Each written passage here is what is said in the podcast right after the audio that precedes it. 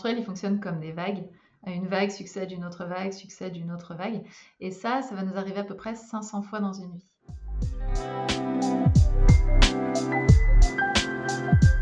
Hello Gaëlle et merci de participer à ce nouvel épisode de l'heure des résolutions. Alors aujourd'hui, on va comprendre comment mieux utiliser son cycle menstruel pour en faire une force et comment euh, utiliser tout son potentiel. Est-ce que pour commencer, tu peux te présenter et m'expliquer un peu bah, comment tu t'es intéressée au cycle menstruel? Ah bah oui, avec grand plaisir. Bonjour Thaïs, bonjour à toutes celles et tous ceux qui nous écoutent. Donc je suis Gaëlle Baldassari, la créatrice de Kiffe ton cycle. Comment je suis arrivée là? Bah, Un peu par le jeu de plein de hasards. Déjà, à la base, moi, je considérais que mon cycle, il n'avait aucun impact sur ma vie. Je travaillais dans la banque, j'avais trois cycles par an, j'avais trois fois mes règles par an. Et puis les médecins trouvaient que c'était assez normal. Donc en fait, jusque-là, tout m'allait bien. Et puis quand j'ai voulu avoir un enfant, bah, ça a beaucoup moins bien fonctionné. Et oui, là, les médecins m'ont dit Ah ouais, mais trois fois par an, ça va pas être suffisant pour faciliter les choses. Et donc là, je suis partie en procréation médicalement assistée.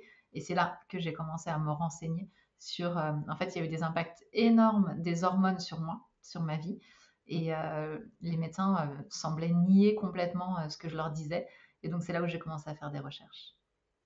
Ok, super intéressant. Et c'est quoi un peu du coup les impacts que tu as eu à ce moment-là, au moment de ta, donc j'étais directrice d'agence bancaire à cette époque-là. Et en fait la banque c'est un monde où on dit pas aux gens euh, j'aimerais tomber enceinte, on se tait jusqu'au troisième mois de grossesse pour être sûr et tout ça, euh, surtout sur ce genre de poste. Et, euh, et en fait je, me mettais à avoir des changements d'humeur radicaux, par exemple un client qui me présentait son projet d'entreprise, je commençais à avoir les larmes aux yeux. Ou alors je perdais un peu mes nerfs sur des collaborateurs, des choses comme ça alors que c'était pas trop mon caractère. En général j'ai plutôt un caractère à parler. Donc voilà, c'était ce genre de choses. Et puis l'impression de ne pas me reconnaître, d'avoir euh, changé de personnalité ou je ne sais quoi. déjà que c'est compliqué, déjà que prend... moi j'ai pris beaucoup de poids, euh, il y avait beaucoup de fatigue autour de ça. Donc en plus, ces changements d'humeur me semblaient. Euh, et puis surtout, ce qui était horrible, c'était d'aller voir les médecins et que le médecin me dise, je disais j'ai pris du poids, il me disait oh ça se voit pas. on s'en fout, que tu ne le vois pas. Moi, je le sais, 10 kilos, c'est pas rien. Euh, et puis, euh, et puis bah, c'était encore balayé du revers de la main pour tout ce qui était psy, où il me disait non, mais ça doit être le stress de vouloir avoir un enfant. Et donc, c'est ça que j'ai été chercher. Et j'ai vraiment euh, eu du mal à trouver, en fait. Hein. notamment, j'ai pas trouvé en français les ressources. Et donc, j'ai commencé à aller les chercher bah, sur les recherches faites au Canada, aux États-Unis, pour avoir un peu d'infos. Ok. Et d'ailleurs, quelles ont été du coup ces premières ressources que, sur lesquelles tu t'es euh, tu t'es penché eh bien, il y a eu des études qui ont été faites euh, donc au Canada et aux États-Unis sur l'impact euh, des hormones du cycle menstruel sur la psychologie, sur les émotions, sur l'humeur, sur l'énergie. Donc, il y a des études qui ont été faites. Alors, ce qui est intéressant, c'est qu'elles sont contradictoires. C'est-à-dire que certaines études, la conclusion était il n'y a aucun impact. D'autres études étaient il y a un impact énorme. Donc euh, après, je suis revenue à une forme d'empirisme où j'ai commencé à faire des sondages, à me renseigner un petit peu plus, à m'observer, à proposer aux femmes qui, qui étaient dans mon entourage de s'observer aussi. Enfin, tu vois, c'est un chemin qui a été fait. J'ai aussi euh, relié ça aux travaux qui avaient été faits à l'époque, euh, notamment par Miranda Gray sur le féminin sacré, où il mmh présentait un certain modèle, mais qui correspondait pas en tout point à ce que moi je comprenais en biologie. Enfin, tu vois, c'était donc en gros, j'ai essayé de mélanger tout ça et de me dire, ok, je suis qui moi là-dedans et comment je peux, euh, comment je peux aider avec, euh, avec tout ça. Donc ça a été ça mon, job, ça a été d'essayer de, mélanger toutes ces approches qui existaient, de contacter les chercheurs pour comprendre pourquoi il y avait des résultats différents. Euh, d'un pays à l'autre ou d'une équipe à l'autre. Une fois que j'ai compris que, parce qu'il y a un chercheur un jour qui m'a dit, mais Gaëlle, on trouve ce qu'on cherche. Voilà. Mmh. Et donc, avec beaucoup d'humilité, il m'a dit ça. Il m'a dit, du coup, la meilleure chose à faire, c'est de, revenir à soi et de se poser la question si soi, on, vit des changements ou pas. Mmh c'est super intéressant. Et, euh, et, au tout début, de, quand tu me parlais un peu de ton parcours de la banque, euh, tu exprimais aussi le fait que c'était un peu secret au début quand on veut faire un enfant et qu'on ne l'exprime pas. Euh, il y a aussi ce, tabou et ce secret dans la société aujourd'hui. Pour toi, d'où vient ce tabou et quelles sont un peu les, les pistes de réflexion que tu as eues sur, sur l'origine de ce tabou? Pour moi, il y a deux tabous. Du coup, là, il y a vraiment le tabou de je veux un enfant alors que je fais une grande carrière et que euh, personne ne veut me voir euh, m'arrêter euh, en plein milieu. Donc ça, c'est un premier tabou qui est très lié au fait que bah, voilà, c'est comme si les, femmes devaient pondre des mioches sans, sans avoir aucune interruption dans leur carrière. Non, mais ça me fait halluciner, moi. Mais clairement, je l'ai vécu. Moi, j'ai vécu à chaque changement de poste, puisqu'en fait, j'ai eu une carrière assez fulgurante et j'ai changé tous les deux ans de poste pour des postes de plus en plus importants, le dernier étant d'envergure nationale, tu vois. Et quand j'ai pris le dernier poste, il y a le directeur qui m'a qui m'a recruté sur ce poste-là, m'a dit euh, vous nous faites pas ça, vous nous faites pas ce coup-là, Madame Baldassare. Oula. Tu vois les sous-entendus. On a eu des petits sous-entendus avant euh, sur le poste précédent. C'était mais vous êtes marié, vous avez des projets, vous voulez, tu vois. Et ça, ça a été sur hmm. à peu près chaque poste pendant dix ans. Et en fait, la toute dernière fois où le RH m'a proposé, donc là, je, négocie avec le directeur des ressources humaines, hein, pas avec un chargé RH, vraiment le grand directeur des ressources humaines, parce que c'était un poste euh, très important. Et euh, il m'a proposé mon salaire et je lui, dis, et je, lui, je lui ai dit droit dans les yeux, je pensais pas oser dire ça un jour. Euh, vous, ça fait dix ans que vous regardez mon ventre pour savoir quand est-ce que je vais me mettre à pondre. Il serait peut-être temps de me donner un salaire correct. Et il m'a dit, ça veut dire qu'il faut que je revoie ma copie. Ouais, mais il m'a dit, est-ce que ça veut dire qu'il faut que je revoie ma copie? J'ai dit, bah, je pense que la réponse est dans la question. Et, et effectivement, et il m'a proposé pas une petite augmentation. Il est revenu vers moi en s'excusant et en me disant j'ai regardé euh, vos états de service, j'ai regardé votre carrière et réellement, oui, vous êtes sous-payé. Et certainement parce qu'effectivement, on s'attendait à ce que vous tombiez enceinte à un moment ou à un autre. Il me dit voilà, ça je peux vous le dire que entre vous et moi dans le dans, ici. Et il m'a fait une augmentation telle qu'au moment où j'ai négocié euh, ma fin de contrat, euh, la personne qui a pris le qui a pris mon, historique a dit mais qu'est-ce qui s'est passé à ce moment-là? J'ai dit il y a eu un petit rattrapage. donc voilà, tu vois, ça c'est donc ça c'est un premier tabou qui est effectivement euh, la grossesse. Et donc bah, moi j'ai mis presque 5 ans à tomber enceinte. Hein. donc euh, bah, pendant 5 ans, il fallait que je cache quelque part euh, mes desiderata pour pas justement bloquer. Puis parce que je me disais, mais si je ne tombe jamais enceinte, il n'est pas question d'avoir mis ma carrière entre parenthèses pour une envie, tu vois. Donc voilà. Et puis ensuite, il y, a le tabou, des règles, effectivement, qui lui est, un tabou euh, universel, assez universel. On le retrouve quasiment dans toutes les sociétés. Donc déjà, ça c'est intéressant. Il vient certainement du fait que euh, quelque part, saigner sans être blessé, saigner sans risquer de mourir, c'est quand même particulier. Et tant qu'on ne comprenait pas le phénomène, je pense que c'est un phénomène qui faisait très très peur. Et puis ensuite, il y a aussi cette notion de compréhension que le mot tabou, il, a, deux, significations. Il a la signification du secret, mais il a aussi la signification du sacré. Et donc le tabou, il porte le secret et le sacré en lui. Et donc quelque part, les règles portaient aussi cette, notion-là de secret et de sacré. Et puis, petit à petit, parce que nos sociétés sont devenues de plus en plus matérialistes, on a laissé tomber le sacré. Et puis, parce que, voilà, je ne sais pas pourquoi, certainement pour donner moins de pouvoir aux femmes aussi, euh, et, on est resté uniquement avec un espèce de secret, euh, un peu en mode on ne veut pas en entendre parler, c'est des histoires de bonnes femmes. Quoi. Mmh. Il, y a, il y, a, un reportage Netflix que j'imagine que tu as vu, mais que du coup je recommande euh, aux auditrices qui, qui parle du coup des, des, règles en Inde. Et je vous mettrai du coup dans la description. Et c'est tout, tout, tout, le, tout le sujet autour du tabou des règles et du fait que certaines femmes, quand elles ont leurs règles, elles s'exilent mmh. parce que bah, elles sont sales, qu'elles sont considérées, comme sales et que du coup, des fois, elles décèdent même parce qu'elles y des, euh, sont dans des endroits euh, qui, qui, ne sont pas safe pour des femmes et qui, voilà. Donc, du coup, je vous mettrai en tout cas ce, ce documentaire dans la description. C'est un, un, super documentaire que je vous recommande autour du Après, tu vois, ce qui est intéressant, Thaïs, sur le Chapodi, là, c'est ce qu'on en a fait. Et ce qu'on en a fait avec une vision aussi occidentale, parce que j'ai pu aller en Inde. Et effectivement, quand mmh on cherche ce genre d'image, on arrive aussi à avoir des images comme ça.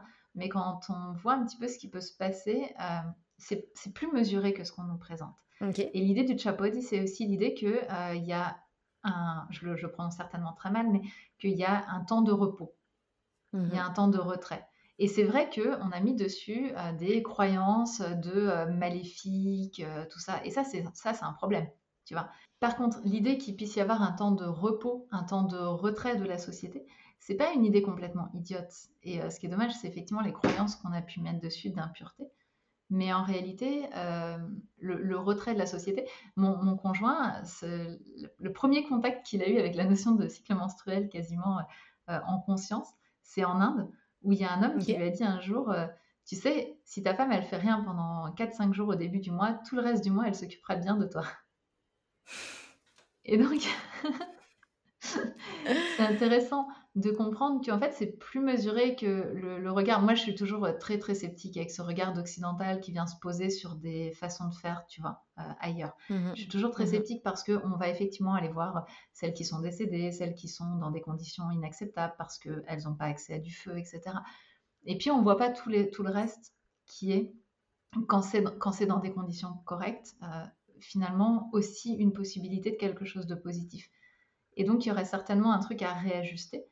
Mais nous, ce qu'on fait chez nous, en niant complètement l'impact du cycle menstruel, hmm. en laissant des femmes se tordre en deux de douleur, perdre des journées de salaire, etc., euh, parce que quelque part, rien n'est fait et rien n'est en lien avec le cycle, pour moi, c'est tout aussi problématique. Hmm. Tu vois? Et on a beau jeu de regarder celles qui meurent, et c'est un problème pour moi, hein. je, je, ne nie pas qu'il y a un problème.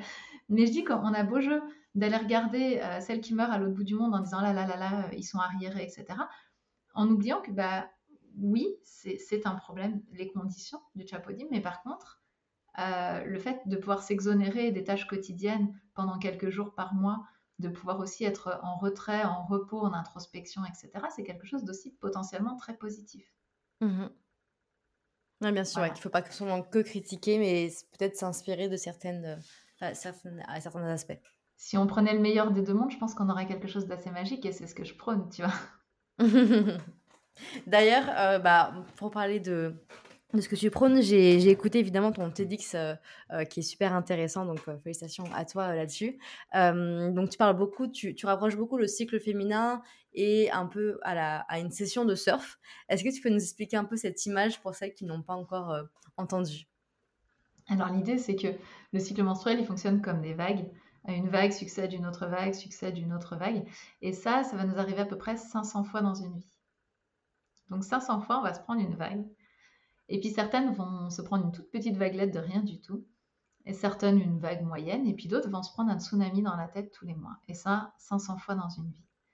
Et la société va très classiquement nous proposer deux solutions. La première qui est tu te prends la vague, mais en silence, hein, on ne veut pas en entendre parler, c'est un truc de nana.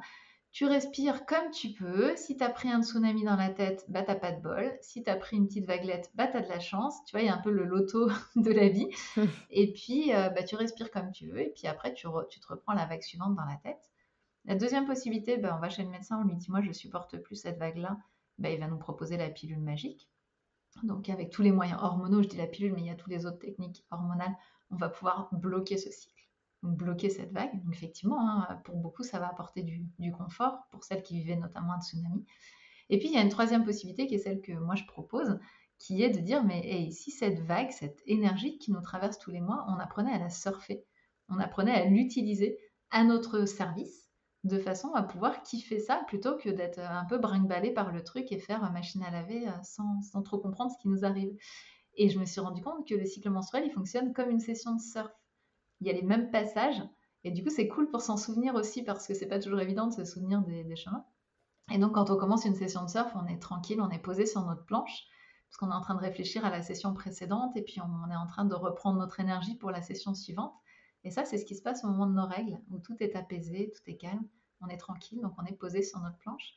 Et puis ensuite, bien, il y a les oestrogènes qui commencent à monter, ça c'est dans notre cycle menstruel. Et dans la session de surf, ben, on va se mettre à ramer parce qu'on voit une vague derrière et puis qu'on a envie, on a de l'énergie, on a, envie de la choper cette vague. Et bien dans notre, euh, dans notre cycle menstruel, c'est pareil, quand les oestrogènes arrivent, ça fait comme une accélération du corps et donc là on se met en action. Et donc il y a cette prise d'élan dans laquelle on va pouvoir faire plein plein plein plein de trucs. Tu vois exactement comme on surf, on va ramer, ramer, ramer. Et puis ensuite, ben, on va pouvoir se mettre debout sur notre planche, debout sur la planche. Dans le cycle menstruel, c'est la période de l'ovulation la période de l'ovulation, il va y avoir un pic d'oestrogène, mais il va être doublé d'un pic de testostérone, dans lequel on va pouvoir se sentir euh, bah, déjà plus belle, parce qu'on est mhm. physiquement plus euh, symétrique, et puis on a envie d'aller vers les autres, on se sent plus en confiance grâce à ce petit pic de testostérone. Et donc ça, c'est le moment où en surf, on se met debout sur notre planche. Et puis ensuite, on va descendre dans le tube de la vague. Et le tube de la vague, c'est la partie la plus kiffante et la plus flippante. Selon moi, c'est ce qu'on appelle la période prémenstruelle c'est le moment où euh, on voit un petit peu moins le soleil. On a un regard un petit peu plus noir sur les choses. On va critiquer, on va faire un audit euh, de ce qui va pas parce que, bah voilà, comme dans le tube de la vague, le soleil n'arrive pas jusqu'à nous, donc on est moins lumineuse et on est plus intériorisé. Et c'est un moment où on va pouvoir regarder ce qui ne va pas, critiquer les choses, et puis aussi avoir une grande créativité en dehors des sentiers battus, en dehors du cadre, tu vois, think out of the box mmh. un petit peu. Parce que justement, on est beaucoup moins relié à la, société et beaucoup plus en lien avec nous-mêmes. Et puis parce que c'est un cycle, eh bien tout s'apaise, on se pose de nouveau sur notre planche et de nouveau les règles arrivent. Ouais, c'est, une belle image et c'est vrai que ça, ça permet de, bien visualiser ce, ce, cycle qui peut paraître des fois un peu flou, même si on a euh, souvent ces étapes qui nous viennent en tête, mais comprendre tout ce qui se passe autour. Et d'ailleurs, toi, du coup, j'imagine que euh, est-ce que dans ta vie personnelle et évidemment peut-être dans ta vie professionnelle, tu adaptes maintenant tes, euh, ton boulot, tes routines avec ce cycle-là? Alors moi, ce que j'adapte, euh, j'aime bien dire, j'adapte les interstices. C'est-à-dire que dans ma vie, là, par exemple, on a prévu euh, d'enregistrer il y a quelques semaines déjà. Moi, j'ai un cycle irrégulier. Donc, je sais absolument pas où est-ce que je vais en être au moment où je prends mes rendez-vous. En général, j'ai mon agenda qui est calé deux mois à l'avance. Donc, c'est juste impossible pour moi de savoir quand ce que je vais avoir, à quel moment je vais atterrir. Donc, j'ai le gros avantage de ne pas pouvoir préparer. Et je dis vraiment le gros avantage parce que l'avantage, c'est que du coup, c'est pas mon mental qui prend le lead c'est vraiment euh, moi chaque jour qui va me dire, OK, dans quelle énergie je me sens aujourd'hui. Et avec cette énergie-là, je vais commencer par regarder euh, ce qui est nécessaire. Donc, par exemple, j'ai rendez-vous avec Thaïs aujourd'hui, bah, je vais faire le rendez-vous. Je ne vais pas dire à Thaïs, ah non, désolé, je vais me mettre sur le canapé, je dors. tu vois? Donc, ça, donc euh, si, je suis, si je suis sur scène, si je fais des tournages, etc., tout ça, je le fais. Et après, par contre, il y a est-ce que je vais cleaner super bien la cuisine? Est-ce que euh, je vais faire la compta? Est-ce que, euh, tu vois, tous ces petits trucs qui ne sont pas mmh. obligatoires à l'instant T, est-ce que je vais les faire là ou est-ce que je vais les faire à un autre moment? Et c'est ça que je vais, euh, c'est sur ça que je vais jouer de l'accordéon entre guillemets, parce que c'est est-ce que je fais une petite sieste après le repas ou est-ce que non, tu vois, des choses comme ça. Mais par contre, mes engagements, ils sont respectés, quelle que soit l'énergie dans laquelle je suis. Et ce que je transmets dans le programme Kiffe ton cycle, c'est aussi qu'en fait, on a des ressources pour tout faire à tout moment. C'est-à-dire que croire. Parce qu'imagine, je te dis, oui, je l'adapte, euh, je mets mes prises de parole uniquement quand je suis debout sur la planche. Et imagine que demain, il y a le journal de TF1 qui est mon grand rêve qui m'appelle et qui me dit c'est demain, vous pouvez passer. Et que moi j'ai mes règles. Qu'est-ce que je vais faire? Si j'ai créé la croyance que j'étais compétente qu'un quart du temps, je vais me dire ah mais non mais c'est pas le bon moment etc. Et je vais être hmm. nulle. Profession Parce que du coup, tu vas te dire, ouais, tu vas te dire euh, directement, ah bah oui, non, en fait, comme c'est pas la bonne période, je vais pas pouvoir être bonne, donc je vais pas pouvoir être au max. Et tu vois, et ça, c'est terrifiant. Moi, je trouve que pour l'empowerment des femmes, penser comme mm. ça, c'est juste une, une, bombe à retardement, tu vois. Et je trouve que c'est faux en plus, parce que c'est ça que je transmets, c'est qu'en fait, je vais juste le faire différemment en fonction de l'énergie dans laquelle je suis. Donc, si par exemple, je dois intervenir sur scène, il y a des moments où je vais parler plus vite, des moments où je vais parler plus lentement, il y a des moments où je vais être plus en interaction avec le public, d'autres moments où je vais plus être sur des, choses très scientifiques, etc. Donc, je vais avoir une énergie différente. Mais tout ça est toujours positif pour ce que j'ai à faire. Mmh. Et c'est ça que je transmets, c'est d'apprendre à chercher les ressources qu'on a dans chaque énergie pour tout faire. Mmh. oui, trouver du coup le potentiel de chaque phase selon ton, ton, besoin. quoi. C'est exactement ça. Par exemple, quand tu as, ton, le premier jour du bac, si tu as tes règles, bah, le gros avantage, c'est que pour beaucoup d'entre nous, hein, c'est pas pour le cas pour tout le monde, mais pour beaucoup d'entre nous, il y aura moins le trac pendant les règles. Parce qu'on est moins mmh. sensible au stress. Euh, pour beaucoup d'entre nous, on va être beaucoup plus posé, tranquille. Par contre, si on est en prise d'élan, on va avoir plus d'énergie, donc on va faire plein d'autres trucs. Si on est, tu vois, et en fait, chaque énergie va faire que ça va apporter des avantages. C'est plutôt ça que mmh. j'apporte dans ma façon de voir les choses parce que je trouve que sinon, c'est dangereux pour, pour l'empowerment des femmes. Et puis, c'est pas juste. T'imagines si on dit en fait, t'es incompétente pour faire un truc à trois quarts du temps et tu es compétente juste un quart du temps. Mais d'ailleurs, moi, ça me fait vachement penser au, SPM et à tout ce qu'il y a autour. Enfin, tu vois, moi, une, petite anecdote rapide, hein, mais sur euh, quand j'étais toute petite, j'avais une nourrice. il y avait une période où j'étais méchante avec ma méchante, mauvaise, on va dire, avec ma petite sœur. Et, en fait, il y a un moment, elle m'a dit Ah, mais oui, c'est parce que tu vas avoir tes règles. Mais j'avais, je sais pas, j'avais 15, 16, 17 ans, quoi. je me suis dit, mais je comprenais pas le rapport. Et en fait, après, au fur et à mesure, j'ai compris que oui, au niveau des SPM, il y a des moments où je suis plus irritable, plus fatiguée, nauséeuse, etc. etc. Et tout à l'heure, tu nous disais que euh, un cycle, on a 500 cycles euh, menstruels dans, notre vie. comment on fait pour gérer ces émotions, que ce soit pendant les, les, SPM les, ou tout le cycle Comment on fait pour gérer un peu mieux ces émotions et avoir moins de troubles émotionnels, on va dire, qui peuvent être handicapants dans une vie personnelle comme professionnelle alors la première chose, c'est déjà de comprendre ce qui nous arrive. Parce que moi, j'étais mmh. exactement comme ce que tu présentes là. j'étais souvent en colère juste avant mes règles, etc. Mais je comprenais rien, donc je subissais. C'est vraiment le, tu prends la vague dans la tête, et, là, et puis tu comprends rien, tu dis oui, je, suis comme ça, tout ça, mais tu comprends rien. c'est ça le truc dans Kiff ton cycle, c'est l'idée déjà de je comprends ce qui m'arrive. Déjà, je le comprends. Donc, euh, déjà, quand je le vois, moi, j'ai une autodérision de taré maintenant quand je me vois partir en cacahuète et tout. Parce que, quelque part, je le comprends. Donc, du coup, au, bout d'un moment, je me regarde moi-même et je me dis C'est bon, t'as assez râlé là. Euh, tu vois Il y a un dialogue interne qui peut se mettre en place qu'on ne peut pas tant qu'on est dans l'incompréhension de ce qui se passe. Donc, déjà, la première chose, c'est ça c'est de comprendre ce qui nous arrive. La deuxième chose, c'est de comprendre qu'on ne va pas être la même tout le temps.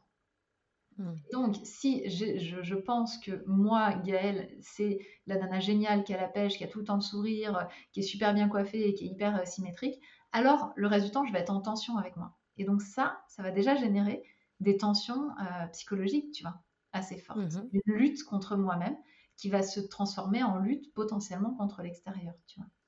Donc déjà, hmm. la deuxième chose, c'est d'abandonner la lutte contre soi et se dire, ok, je vais m'observer chaque jour comment je suis. Tiens, ah oui, bah tiens, là j'ai les cheveux qui se mettent pas bien parce que euh, à cette période-là de mon cycle, c'est vrai, mes cheveux ils sont en vrai, je peux pas, je peux rien faire contre, donc autant en rigoler, tu vois.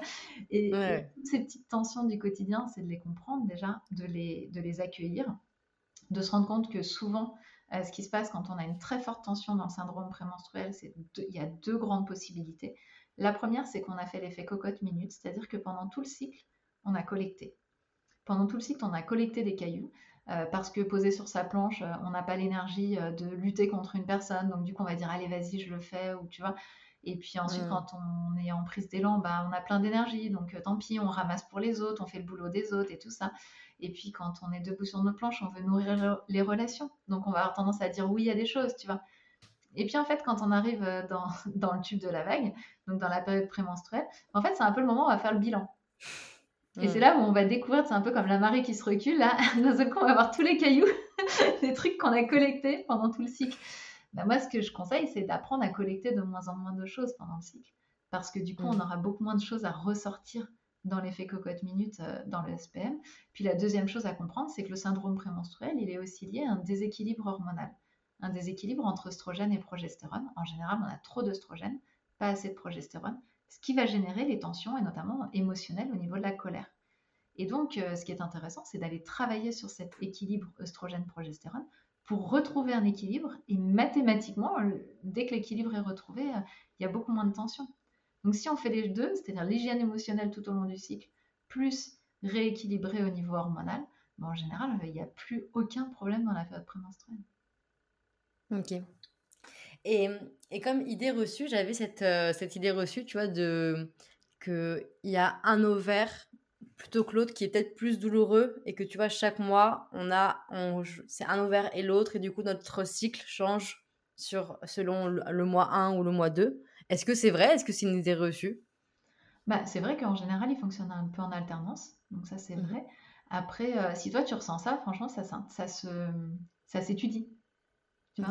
Pas forcément une idée reçue, puisque sachant que c'est bien les ovaires qui vont sécréter les oestrogènes et la progestérone, ça veut dire que peut-être que si c'est ce que tu ressens, il y a peut-être un des deux ovaires qui galère un petit peu plus que l'autre, si tu mm. ressens une différence. Donc il faut toujours se faire confiance. En fait, déjà, ce qu'il faut savoir, c'est que les scientifiques et euh, les chercheurs, ils savent très peu de choses sur le cycle.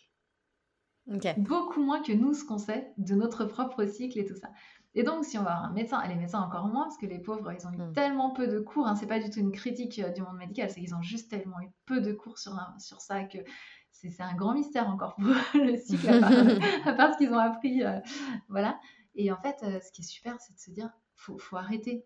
on peut plus entendre personne dire à une femme, c'est pas vrai. Là, tu vois, tu me dis un truc, Thaïs, hmm. tu me dis un mois sur deux, tout ça. Si c'est ce que tu vis toi, alors commence à noter pour hmm. vérifier. Parce que le problème qu'on a, c'est que dans le cycle hormonal, il y a comme un espèce de cycle d'oubli qui fait qu'on se souvient plus exactement et tout. Et donc dès qu'on chope un truc comme ça, dès qu'on a une hypothèse comme celle que tu as là, bah, l'idée c'est de dire ok, bah, j'ai l'hypothèse, ben, je vais suivre pendant 4-5 mois, tu vois, pour voir si cette alternance, Mmh. elle est là, si c'est vrai, si j'ai des sensations différentes et tout. Et si c'est vrai pour toi, alors c'est que oui, il y a bien ça. Ouais, c'est Et super ça, ça marche ouais. pour tous les symptômes. Vraiment, faut, on peut plus entendre dire aujourd'hui quelqu'un, quand une femme dit euh, j'ai ce truc-là, par exemple, j'ai mon sourcil qui se rehausse, je vais dire une bêtise, hein, j'ai mon sourcil qui se rehausse au moment de mon ovulation, et les médecins qui disent non, mais c'est pas possible de savoir. Non, en vrai, si, les, les signes de l'ovulation, par exemple, ils sont juste dingues chez les centaines de femmes que j'ai pu suivre. Elles sont tellement différentes les unes des autres. Ah ouais. Il y en a dont on sait parce qu'ils ont été documentés, puis il y en a d'autres, non, il y en a une qui va avoir toujours le même bouton, qui va sortir au même endroit, le même jour. Et yes, quoi, si c'est un indice, tu vois, notre corps est, génial pour nous donner des indices. Donc, euh, suivons les choses. Moi, ce que je propose dans ces cas-là, c'est de mettre un tracker sur notre agenda et puis de suivre ce truc-là. Et à ce moment-là, on a les réponses. Du coup, tu recommandes plus de traquer son, son agenda? Est-ce que tu recommandes plus de traquer via une application? Quels sont un peu tes, tes conseils là-dessus? Le petit problème, le petite chose que je, re- je reproche aux applis, euh, c'est, enfin, il y en a deux. La première chose, c'est que parfois, pour certaines, c'est difficile de revenir en arrière. Donc, par exemple, là, tu veux traquer, est-ce que euh, les sensations sont plus fortes euh, un mois sur deux? Ben, il y a des applis pour lesquelles ça va être compliqué de venir en arrière pour revenir voir tes infos que tu as, déposées. Donc, ça, c'est la première chose. La deuxième chose que je reproche aux applis, mais une fois qu'on le sait, on peut l'oublier, c'est que souvent, elles présentent une période d'ovulation calculée. Et euh, Mm. donc, une période de fertilité qui est calculée. Et euh, il faut savoir que c'est très faux et surtout très dangereux si on s'appuie là-dessus pour euh, sa, sa contraception, tu vois, pour faire un peu moins attention à certaines périodes et tout. Moi, je trouve que c'est ultra dangereux. Je pense que là, avec les, les- les jeunes qui sont en train d'arriver maintenant, on va avoir des épidémies de, de bébés, euh, de bébés à application, comme il y a eu à une époque, à l'époque de nos mamies, euh, des bébés Ogino en quantité folle parce que euh, c'était le docteur Ogino qui avait dit de compter 14 jours, tu sais. Et puis, du Ouais, coup, ouais. bah, il y a eu plein plein d'enfants qui sont nés euh, malgré cette méthode. Et je pense qu'avec les applications il va se passer exactement la même chose. Et je trouve ça enfin ils naîtront peut-être pas parce que heureusement on a accès à l'avortement. Mais euh, malgré tout je trouve que c'est terrifiant de, de proposer ça tu vois euh, comme Mhm. ça sans poser de questions. Puis il y a marqué euh, période de fertilité. Puis plein de personnes y croient. Il y a même des influenceuses qui disent ah ben moi j'ai toujours utilisé ça et ça marche. Super quand on sait ce que c'est que de vivre un avortement ou d'avoir une grossesse non Mm. désirée je trouve ça terrifiant tu vois donc Mm, voilà, je suis un petit peu euh, en colère contre ça. Une fois que ce message-là est passé, euh, les applis, c'est sympa pour faire des calculs sans qu'on ait besoin de calculer nous-mêmes. Oui, ça. Oui, en fait, les applications, c'est vrai, c'est vachement dans la projection, dans quand, quand est-ce que je vais avoir mes prochaines règles ou ma prochaine période Mm. d'ovulation, mais c'est pas forcément sur le retour du OK, j'analyse et je regarde et, et je comprends ce qui s'est passé ces dernières semaines, quoi. Ouais, et puis la projection, encore une fois, il faut faire vraiment gaffe, sur- surtout sur la période d'ovulation. Si on a un cycle Mm. stable sur les règles, c'est super parce que ça nous permet de prédire euh, sur les jours. à venir. Par contre, il faut faire ultra gaffe parce qu'on peut avoir un cycle qui fasse tout le temps euh, 28 jours euh, pétante ou je ne sais quoi, et qui pour autant a une, une, une période d'ovulation qui est différente ou des moments où il n'y a pas d'ovulation, des choses qui changent en Mm. fait. Et donc, il faut faire super gaffe à cette zone d'ovulation qui est marquée dans les, dans les applications. Et puis après, je trouve que le journal papier, il a ça d'intéressant que quand on revient dessus, on voit vraiment des choses qu'on a écrites nous-mêmes, des choses qu'on a choisies, on n'a pas juste cliqué sur des choses. Bon, moi j'aime bien, j'ai un petit faible pour ça, mais je peux là les applis. Et, hum, et pour toi, c'est quoi un peu les, les premières questions à, à se poser, à se poser quand tu veux euh, bah, mieux comprendre ton cycle menstruel? Moi je dirais que la première question à se poser, c'est est-ce que j'ai déjà observé des changements, des fluctuations au long du cycle Déjà, est-ce que moi j'en vis ou pas? Parce que tant qu'on ne s'est pas posé cette question-là, il y a plein de personnes qui, parce qu'elles ne se sont jamais posé la question, euh, pensent qu'elles ne vivent pas de fluctuations. Puis en fait, une fois qu'elles se sont posé la question, elles vont se rendre compte qu'il y en a. Moi, j'ai l'exemple d'une femme qui avait euh, une quarantaine d'années, donc pas toute jeune, hein, euh, qui m'avait dit Oh Gaëlle, je viens à ta conf, mais c'est vraiment pour te faire plaisir. Euh, voilà, moi, zéro problème avec mon cycle, zéro fluctuation, il se passe rien du tout. Et puis, euh, je l'ai recroisée 3-4 mois après cette conférence. Elle me dit Mais Gaëlle, c'est un truc de fou, ça a changé toute ma vie. Alors, je fais Mais, mais pourquoi?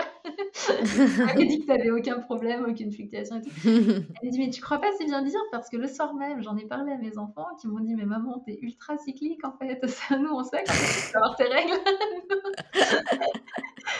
Et puis petit Tout le monde le savait sauf elle, quoi. Voilà, c'est ça. Et son mari a confirmé. Donc,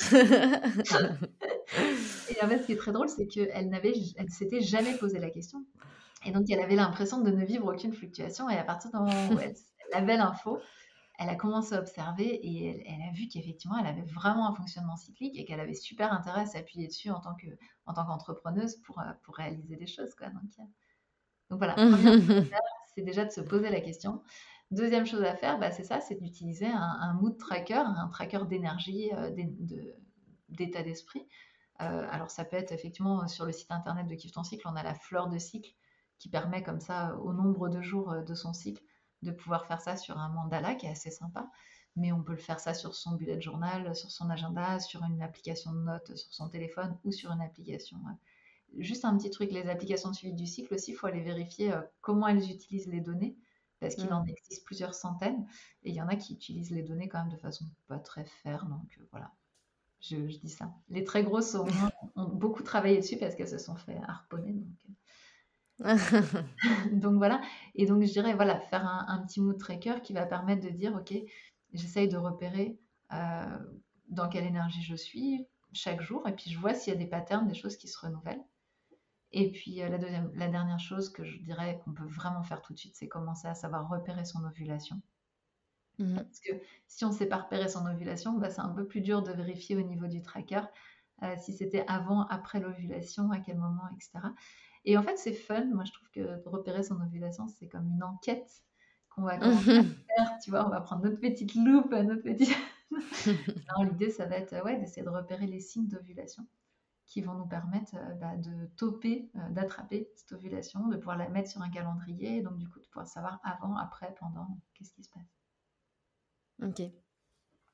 Et euh, est-ce que, tu vois, toi, par exemple, une personne qui écoute ce podcast et qui a envie de un peu aider à la déconstruction de ce tabou autour du, cycle menstruel. Qu'est-ce qu'elle peut faire? Quelles sont un peu, tu vois, les, actions que qu'on peut toutes mener pour essayer de, retirer un peu ce, tabou euh, en France aujourd'hui? Bah moi, j'aime bien dire qu'aujourd'hui, un tabou, c'est un consensus social de silence. Donc, la première chose qu'on peut faire, c'est décider collectivement qu'on brise ce consensus. Et donc, on se met à en parler très simplement. C'est-à-dire que plutôt que d'être là à chuchoter, à alors je dis pas qu'il faut hurler, moi-même je le fais pas en vrai. Hein. Je vais pas, à, part, à, part, au tout début de mon TEDx où j'ai dit j'ai mes règles, sinon je m'amuse pas à dire mes règles à tous les gens qui Non, c'est pas l'idée, mais par contre pouvoir dire, euh, voilà, quand je suis en famille, en vacances, un peu fatiguée euh, avec mes parents, mon frère, ma belle-sœur, etc. Pouvoir dire juste, bah voilà, je suis un peu fatiguée, c'est la période du mois où je me sens plus, plus down, je vais me retirer un peu de la famille ben ça, c'est déjà briser le tabou. Et c'est déjà mmh. être capable de, s'accueillir soi-même, parce que moi, en vacances, j'ai pas envie d'en rajouter une couche. Donc euh, voilà, c'est ce genre de choses. C'est d'être capable de pouvoir euh, s'autoriser à dire là, je lève le pied en famille, etc. Pour en parler, en parler à nos enfants aussi, plutôt que d'être là à lutter alors qu'on est épuisé, etc., à se dire mais ils, veulent avoir une maman toujours au top et tout. Non, mais en fait, c'est hyper euh, sécurisant pour des enfants qu'on puisse leur dire juste, ok, là, je suis vraiment fatiguée, D'ailleurs, euh, moi, ce que je dis à ma fille, d'ailleurs, si tu as envie de faire une pizza ce soir, est-ce que tu es OK pour nous la cuisiner pour toutes les deux? Et en fait, elle va sortir la pâte, elle va faire la pizza et tout. Et, elle est trop fière Vraiment, elle est ultra fière. Et donc, de pouvoir aussi les faire participer en disant, bah, tu vois, il y a des jours où j'ai plus d'énergie. Donc, moi, débarrasser, mettre le lave-vaisselle et tout, c'est aucun problème pour moi. Et il y a des jours où j'ai moins d'énergie. Et du coup, si c'est toi qui en mets un coup, bah, moi, ça va m'aider. Et qu'on parle de ça comme ça plutôt que d'avoir les espèces de routines de je suis obligée parce que c'est mon taf, c'est mon boulot, tu vois.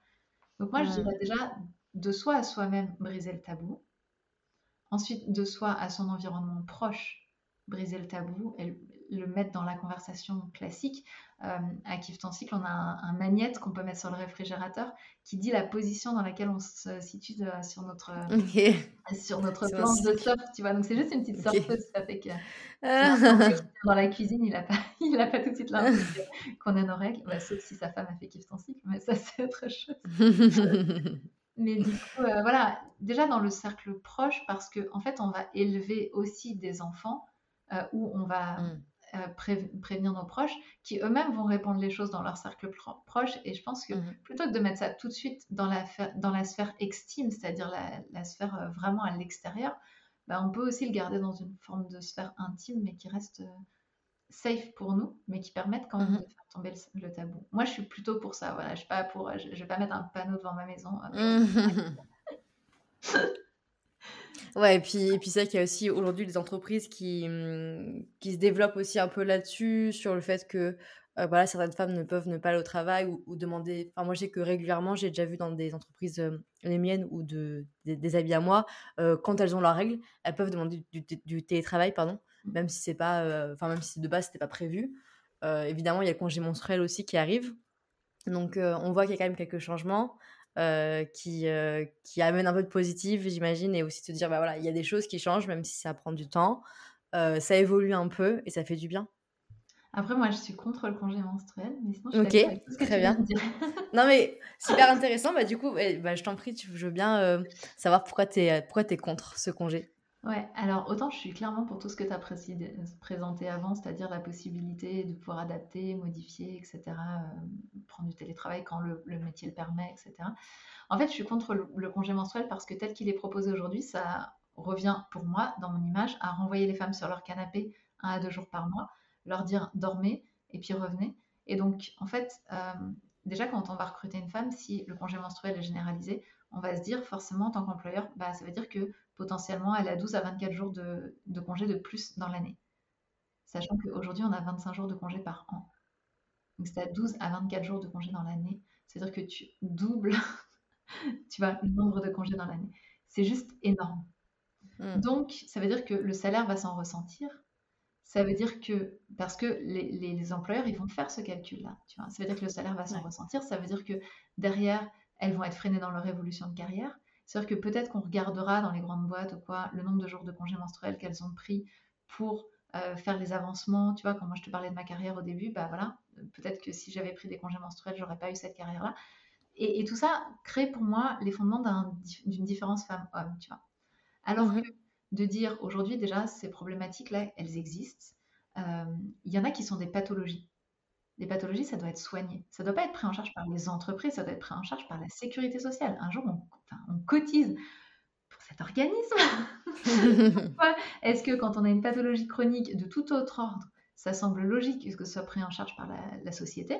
Et pourquoi est-ce que là, ah, ça touche les, femmes? Alors, euh, Et puis uniquement euh, voilà, leurs, histoires de règles, alors on ne le met pas en, affection chronique de longue durée, on ne met pas euh, du 100%, on ne met pas tout ce qu'il faut comme dispositif pour que justement la société civile pallie à la problématique médicale. Parce que c'est ça le principe de la sécurité sociale. C'est bien, ça ne repose pas sur les entreprises, ça repose sur le collectif. Donc là, pour moi, le risque, c'est quand il y a une pathologie, ça devrait être pris en charge par le collectif et pas par les entreprises. Quand il n'y a pas de pathologie euh, et qu'il y a des douleurs, elles doivent être réglées. Et nous, c'est pour ça qu'on propose des programmes qui permettent de régler, de rééquilibrer. Mais renvoyer juste sur notre canapé pendant tous les mois, ça pendant 500 cycles, c'est aberrant. Alors que se dire, bah ok, là, il y a un problème, donc pendant quelques mois, elle va peut-être pouvoir prendre du recul, mais en contrepartie, on fait un programme qui va lui permettre que dans quelques mois, ça soit, terminé, qu'il n'y ait plus de douleur. Il n'y a pas de raison physiologique pour qu'on reste sur notre canapé pendant deux jours, c'est pas vrai. Quand on en est là, c'est qu'il y a un problème.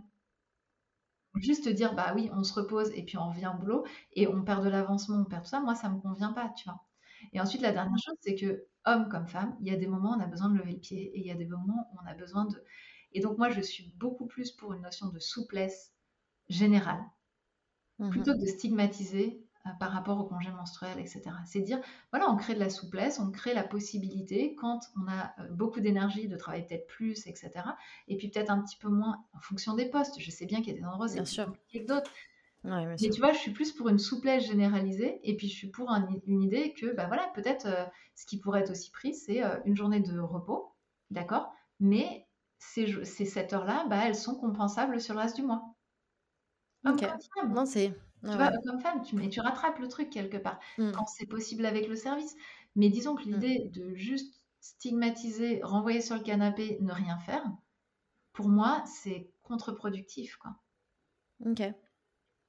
Non, non, c'est intéressant comme réflexion. Je l'avais pas comme ça, tu vois, pour moi, c'était plus une avancée, mais c'est intéressant d'avoir ton, ton, point de vue euh, sur la question. Ben, c'est une avancée si c'est euh, temporaire et si en même mmh temps, on met à côté de ça des, des solutions pour que ça se règle. Alors là, oui, c'est une avancée. Mais euh, si c'est sur le long cours et que, je le vois, on en parlait au tout début, mais rien que le fait d'avoir une probabilité de tomber enceinte, donc d'être en âge de pouvoir tomber enceinte, nous fait perdre de l'avancement T'imagines si, enfin là, c'est même plus de tomber enceinte, c'est la probabilité euh, jusqu'à tes 50 ans que tu aies deux fois plus de congés que. Et puis, il y a ça, et puis le regard aussi des collègues. Imagine, tu as tes règles le premier jour des soldes. Qu'est-ce qui va se passer? Comment tes collègues vont te regarder en fait? Tu vois, la suspicion que tu sois allé faire tes soldes avec ton congé menstruel, enfin, il y a tout un tas de trucs autour de ça. Donc, moi, je trouve ça, c'est pas sain, tu vois. C'est pas sain de, faire euh, un truc comme ça qui pèse sur les entreprises et tout. C'est très sain dans les entreprises qui l'ont mis en place aujourd'hui parce qu'elles l'ont fait en toute sincérité, tu vois. En sachant qu'elles n'allaient pas bloquer les avancées, elles ont fait tout ça. Mais le problème, si ça se généralise, c'est que l'état d'esprit d'aujourd'hui, il ne sera pas généralisé, c'est pas vrai, tu vois. Mais comme toutes les avancées ont toujours été très saines quand elles ont été faites par les, les, premiers, les porteurs. Les Ouais, ouais. Mais après. c'est autre chose. Voilà. Euh, avant de finir cet épisode que j'aurais pu continuer pendant longtemps, parce que je pense que c'est un sujet qui est super intéressant et j'avais, euh, j'aurais pu te poser encore euh, une dizaine de questions, voire plus. je, vais mettre évidemment ton, ton livre et ton programme dans la description, mais est-ce que tu as d'autres ressources que tu souhaites nous partager, que ce soit des podcasts, des livres ou voilà, des, des choses qui t'ont, qui t'ont aidé et que tu aimerais partager aux autrices? Des livres, j'en ai beaucoup, beaucoup, beaucoup, mais alors, vais un comme ça, ça va être compliqué. Nous, en fait, il y a effectivement le programme Kiff cycle, mais il y a aussi le programme pour les jeunes, il y a aussi le programme euh, pour les euh, euh, pour l'endométriose, pour les douleurs de règles, pour le syndrome prémenstruel. On fait des programmes pour chaque chose. Donc ça permet vraiment de pouvoir aller régler les problèmes qu'on peut avoir et je pense que c'est important de, ne pas rester avec ses propres problèmes. Qu'est-ce qu'il peut y avoir comme ressources? Il peut y avoir aussi des ambassadrices Kiff cycle à côté de chez vous qui font des ateliers et ça, c'est super parce que c'est un temps pour soi. On se retrouve entre femmes. Et puis voilà, on prend un temps pour ça. J'allais dire entre personnes menstruées, parce que c'est pas forcément que entre femmes, mais en tout cas, il y a l'idée de, prendre ce, temps pour s'extraire et puis pour se faire du bien. Donc ça, c'est des ateliers qui aussi qui peuvent être un peu partout sur le territoire. Et puis, euh, puis après, s'il y a plein de livres aujourd'hui, c'est l'avantage. Euh, bah, n'hésitez pas à aller voir les livres qui vous appellent sur le sujet et, et à les lire parce qu'il y en a plein de super. Top. Bah écoute, merci beaucoup pour cet épisode. C'était super intéressant. Euh, j'ai appris plein de choses et je pense que les auditrices aussi. Donc voilà, merci beaucoup à toi et je te souhaite bah, une très bonne journée. Merci Thaïs. Au revoir. Salut.